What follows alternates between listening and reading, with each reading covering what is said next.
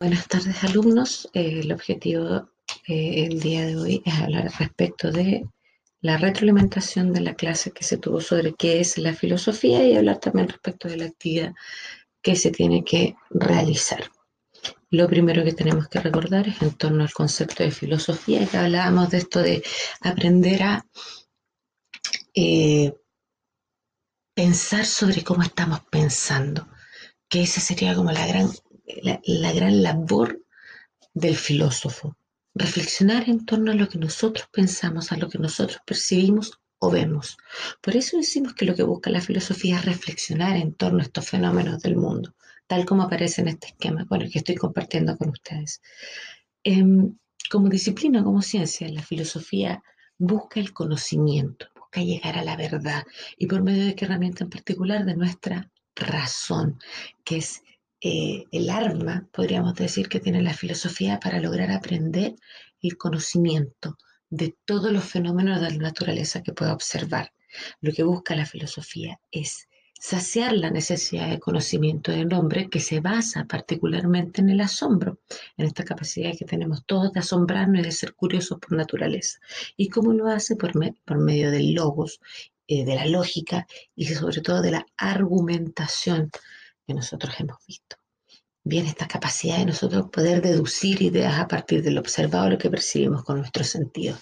Y hablábamos también acerca de este concepto de mito, donde particularmente es importante comprender que el mito viene siendo una narración sagrada, extraordinaria, donde hombres con eh, poderes fenomenales son capaces de cambiar o dar forma al mundo tal como lo conocemos. Por eso hablamos de narraciones sagradas, simbólicas, eh, que son creencias que no podemos discutir, a diferencia claramente de este logos o de esta razón que nos permite generar un pensamiento crítico, toda vez que siempre podemos ir eh, aportando nuevo conocimiento, cuestionando lo que conocemos y generar nuevas ideas.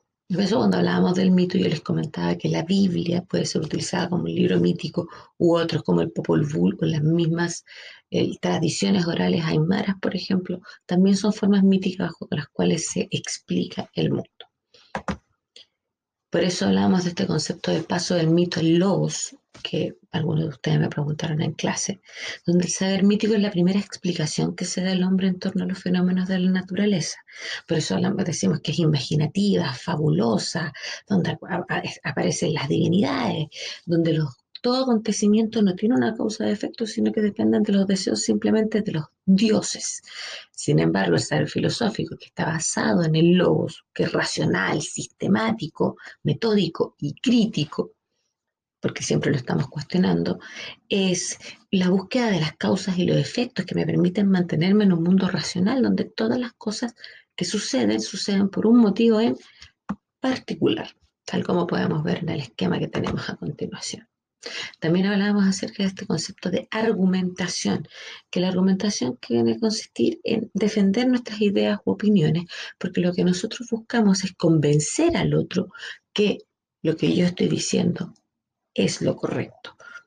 Por eso a ustedes les agrada, a mí me agrada cuando yo estoy hablando con alguien y me dan la razón, es porque somos capaces de argumentar bien y que los elementos principales de esta argumentación son las premisas, entendidas como estas afirmaciones donde ofrecemos razones, y por otro lado tenemos la conclusión, que es la afirmación a favor de la cual que se sostienen mis premisas. Por último, entendiendo que en la actividad que yo les entregué tenían que responder unas preguntas y además tenían que ser capaces de plantear falacias que utilizan los estudiantes normalmente en, el colegio, es que yo les quiero dar ejemplos de las diferentes falacias, falacias que podemos encontrar. Por ejemplo, tenemos la falacia conocida como afirmación del consecuente. Bien, o también se le conoce como el llamado error inverso. ¿En qué consiste finalmente, tal como lo podemos ver? Es en afirmar a partir del antecedente que nos entregan. Yo estoy entregando un paraguas, no, no, no, no me pases el paraguas porque está lloviendo, porque cuando me pasa llueve, estoy afirmando a partir del antecedente que se me está entregando algo. La segunda es conocida como el argumento de silencio, donde si el otro se quede callado, entonces claramente es porque yo tengo la razón. La tercera viene siendo la apelación a la, eh, como dice aquí, la falacia del argumento por antigüedad. Bien, cuando hablamos de este argumento por antigüedad o argumento de la tradición, es porque eh, por el hecho de que una costumbre permanezca en el tiempo, inmediatamente tiene que ser verdadera. La cuarta viene siendo el argumento ad baculum, en latín, donde claramente el argumento se sostiene no por la validez de los supuestos, sino que por la fuerza con el que impongo los supuestos. Bien, el siguiente es el argumento condicionalis, donde la condicionalidad es la que me permite eventualmente eh, generar aprobación. Por eso hablamos, decimos que en este caso este argumento eh, va acompañado con el verbo podría, debería o habría. Bien.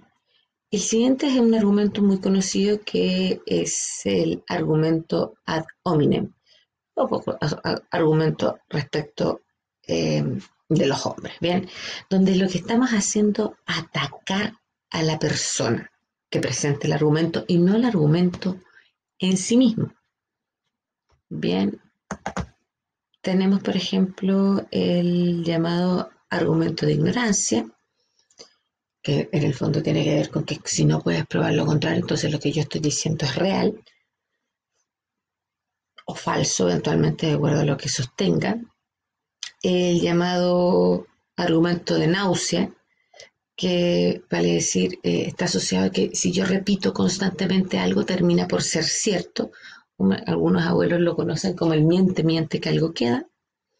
Después tenemos el ex Si todo el mundo dice que una cosa es, es, así, entonces tiene que ser verdad.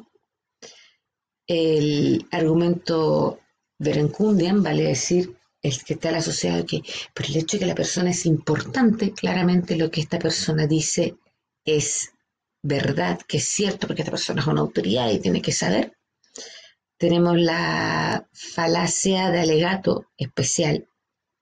O sea, que como yo soy una persona especial, una persona eh, que tengo una sensibilidad en torno al tema, un conocimiento en torno al tema, yo sé cuál es la verdad y el otro no. Tenemos el, también el llamado, por ejemplo, aquí, el argumento de la falacia del francotirador que se conoce como esta falacia eh, cuando se le da información que no tiene absolutamente nada que ver con el debate y que eventualmente puede ser incluso manipulada o maquillada. Tenemos también las llamadas generalización apresurada, que tal como aparece en la imagen donde nos muestran una oveja y nos dicen que hay miles de ovejas. Bien, porque se está usando una muestra demasiado pequeña y se la está generalizando.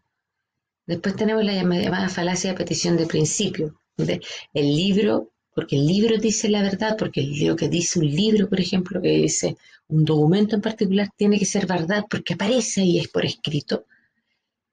Eh, la falacia del llamado hombre de paja, que es que atacar afirmaciones que eh, la otra persona nunca dijo nada, tal como aparece aquí, eh, donde la persona no dice nada, ah, no te gusta la paja entonces, tenemos también la falacia post ergo proper, que significa después de algo o a consecuencia de algo, que eh, se ejemplifica aquí con que aquí no hay tigres porque yo tengo mi amuleto antitigre, entonces por eso aquí no, no hay tigres. Tenemos también la falacia conocida como falso dilema, donde se nos entregan dos puntos de vista y se nos dan como las únicas alternativas posibles cuando no es así.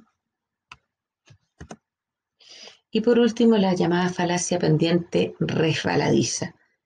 Entonces, si haces A, seguramente va a pasar B. ¿Por qué? Porque yo estoy diciendo eso. Bien.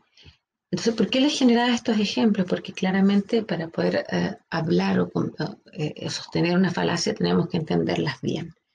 Bueno, chiquillos, eh, la forma bajo la cual se va a evaluar la actividad, ustedes saben que estamos evaluando, no calificando, es en cuando las preguntas 1, 2 o 3, eh, si existe coherencia entre lo preguntado y lo respondido y aspectos formales de escritura, redacción. Y en el caso de las falacias, eh, se, va a evaluar en torno a que plantea las cantidades de falacias solicitadas y que la redacción es acorde al tipo de falacia que ustedes están presentando. Espero que les haya servido y que estén muy bien.